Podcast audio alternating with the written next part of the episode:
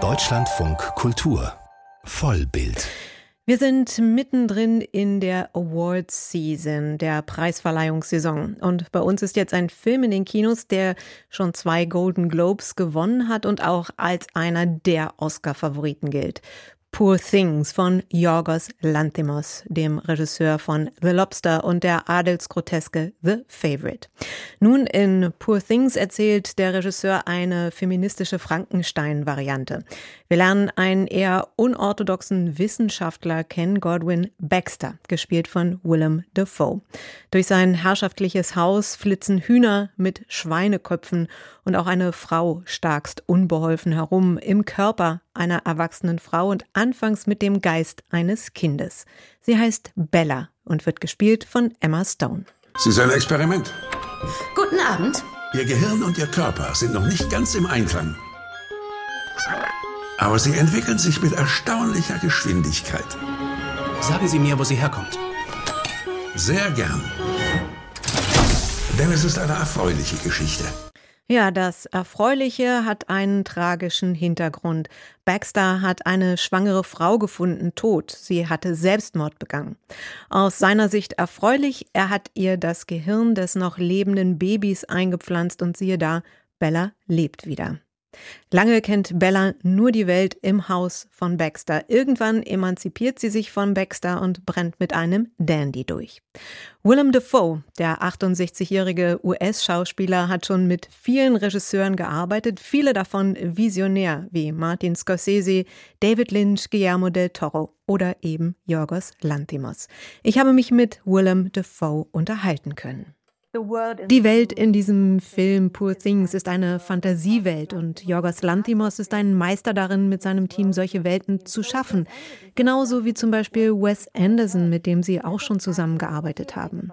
Was gefällt Ihnen als Schauspieler an solchen Fantasiewelten? When the world is articulate, when it is complete, when it is specific, they're easier to enter.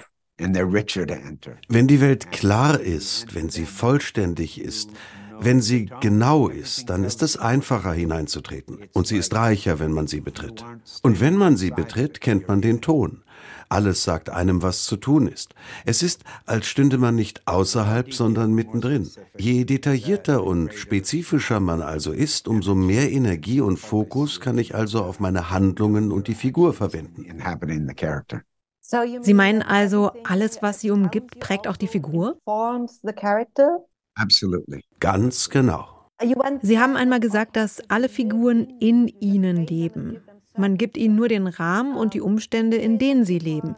Inwiefern trifft das auch auf diese Figur zu, auf Godwin Baxter? Uh, well, when you enter, you put certain restrictions or rules on him and that shapes who he is and that kind of Nun, wenn ich in diesem Raum von Godwin Baxter bin, dann sind ihm bestimmte Regeln auferlegt worden und das formt ihn.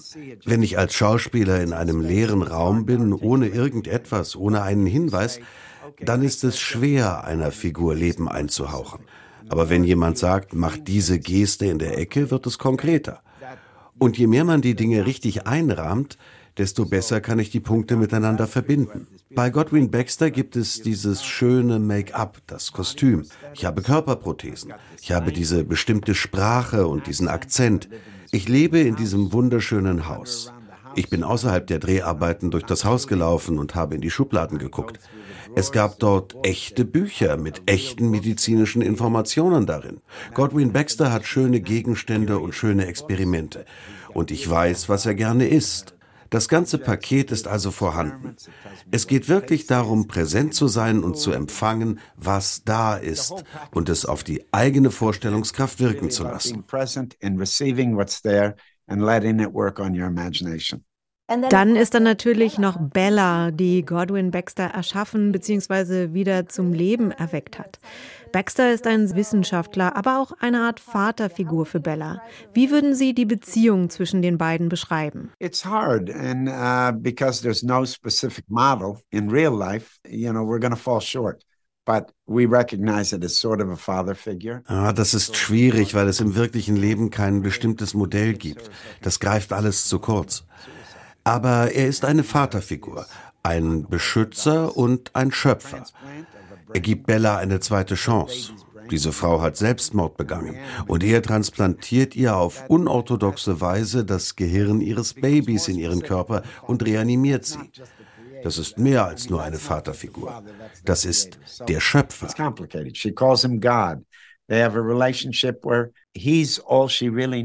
Es ist also kompliziert. Bella nennt ihn Gott. Sie kennt auch lange nur wirklich ihn, weil er sie vom Rest der Welt abschirmt und fernhält. Er versucht sie als Experiment zu schützen, aber das ist auch sein Versagen.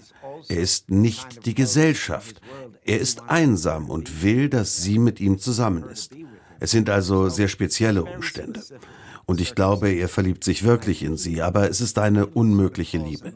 Und man sieht, wie er versucht, an ihr festzuhalten, aber dann erkennt, dass er sie gehen lassen muss. Und es wird ein schöner Bogen, denn er vermisst sie, sie kommt zurück und gibt ihm Dinge weiter. Er ist also im Grunde ein Wächter und Vater, aber es ist dann noch spezifischer und eigener. It's a beautiful arc. So it's basically a guardian father image, but it's more specific than that. Ja, er erschafft sie, wie Sie sagen, und dann muss er sie irgendwann loslassen. Bella macht im Film eine Reise der Emanzipation durch. Sie ist sich der Normen in der Gesellschaft nicht bewusst, wird aber ständig mit Menschen konfrontiert, die ihr diese Normen widerspiegeln. Sehr oft sind es Männer, die wollen Bella kontrollieren und sie muss damit umgehen. Würden Sie sagen, dass es auch in Ihrer Beziehung zu Bella eine patriarchalische Spannung gibt? It does, but this is life. We're we're living with this struggle about uh, re-examining the patriarchy. So that's in my head anyway. Das stimmt, aber so ist das Leben. Wir leben mit diesem Kampf, das Patriarchat neu zu überdenken. Also, das ist sowieso in meinem Kopf. Es ist ein Thema in meinem Leben, also ist es mir vertraut. Ich glaube, in manchen Kreisen, vor allem im Westen, leben wir in einer Zeit, in der die Menschen das Privileg, die Stellung und die Macht vor allem weißer Männer neu hinterfragen. Ich gehöre zu diesem Club der weißen Männer. Also ich bin kein Mitglied in diesem Club, aber ich bin weiß und männlich. Das sind die Karten, die mir in die Hand gegeben wurden. Ich muss damit umgehen. This is white and this is male, so that's what I'm stuck with. These are the cards I've been handed. Ja, sie müssen damit umgehen. Und diese Geschichte ist auch eine Frankenstein-Geschichte. Und wie Sie sagen, Sie spielen den Schöpfer. Es hätte also eine Menge. Und ich bin das Ungeheuer. Ja, und das Ungeheuer. Es hätte also eine Menge Potenzial gegeben, dass dies eine sehr böse Figur wird. Nun wollte das offensichtlich auch Jorgos Lantimos so nicht. Aber es gibt eine gewisse Tradition, dass sie böse Figuren spielen. Und diese Figuren werden bei Ihnen zu komplexen Charakteren mit vielen Schattierungen. Haben Sie das Gefühl, dass Sie das Böse auch, etwas übertrieben gesagt, vor dem Klischee retten wollen? Yes, and also I don't identify them as evil. I identify them as people that are out of step with the norm. Ja, und ich identifiziere diese Figuren auch nicht als böse. Ich bezeichne sie als Menschen, die von der Norm abweichen. Sie sind Außenseiter. Manchmal sind es unglückliche Menschen, die aus der Gesellschaft ausgeschlossen wurden. Manchmal sind es Kriminelle, manchmal sind es Künstler, manchmal, aus welchen Gründen auch immer, sind es Menschen, die eine andere Sicht auf die Welt haben. Und ich fühle mich zu diesen Rollen hingezogen, weil ich meine Arbeit nicht nur als Geschichtenerzähler sehe. Filme können viel mehr als nur Geschichten erzählen. Aber ich weiß es zu schätzen, dass ich solche Figuren liebe. Auch in dieser Geschichte. Das sollte doch auch normal sein bei Schauspielenden. Ich will die Figuren doch nicht den Wölfen zum Fraß vorwerfen. Ich will ihnen einen angemessenen Prozess machen. Wenn es eine böse Figur zu sein scheint, möchte ich ihre andere Seite entwickeln. Wenn eine Figur dunkel ist, will ich das Licht finden. Wenn eine Figur hell ist, möchte ich das Dunkel finden. Man muss immer ein Gleichgewicht finden und das erforschen.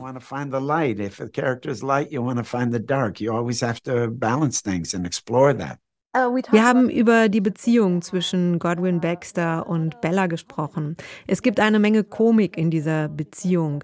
Sie wirft zum Beispiel mit Tellern um sich, weil sie das lustig findet und die Norm nicht kennt. Die Quelle der Komik ist meiner Meinung nach sehr oft Bella, weil sie eben diejenige ist, die nicht weiß, wie sie mit der Welt umgehen soll. Und darauf muss Godwin Baxter reagieren.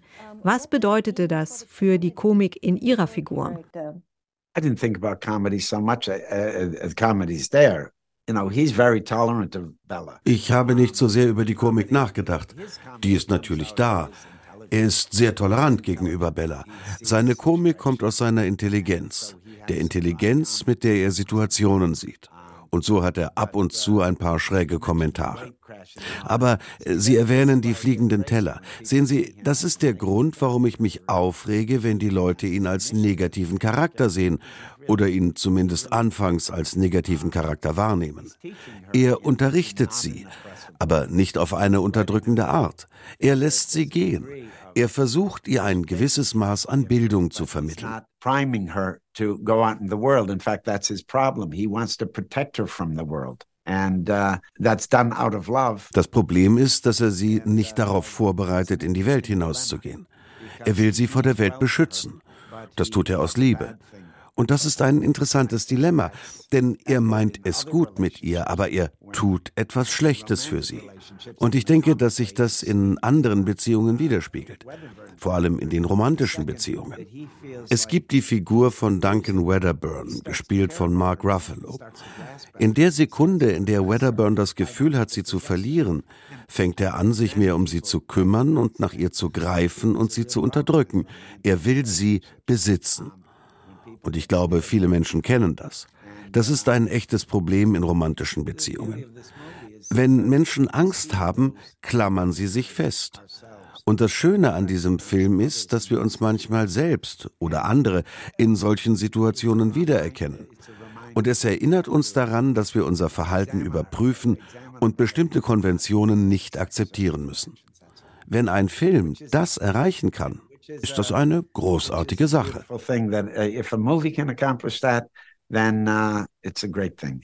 Das sagt Willem Dafoe. Er spielt zusammen mit Emma Stone in dem Oscar-Favoriten Poor Things und der Film läuft jetzt bei uns im Kino.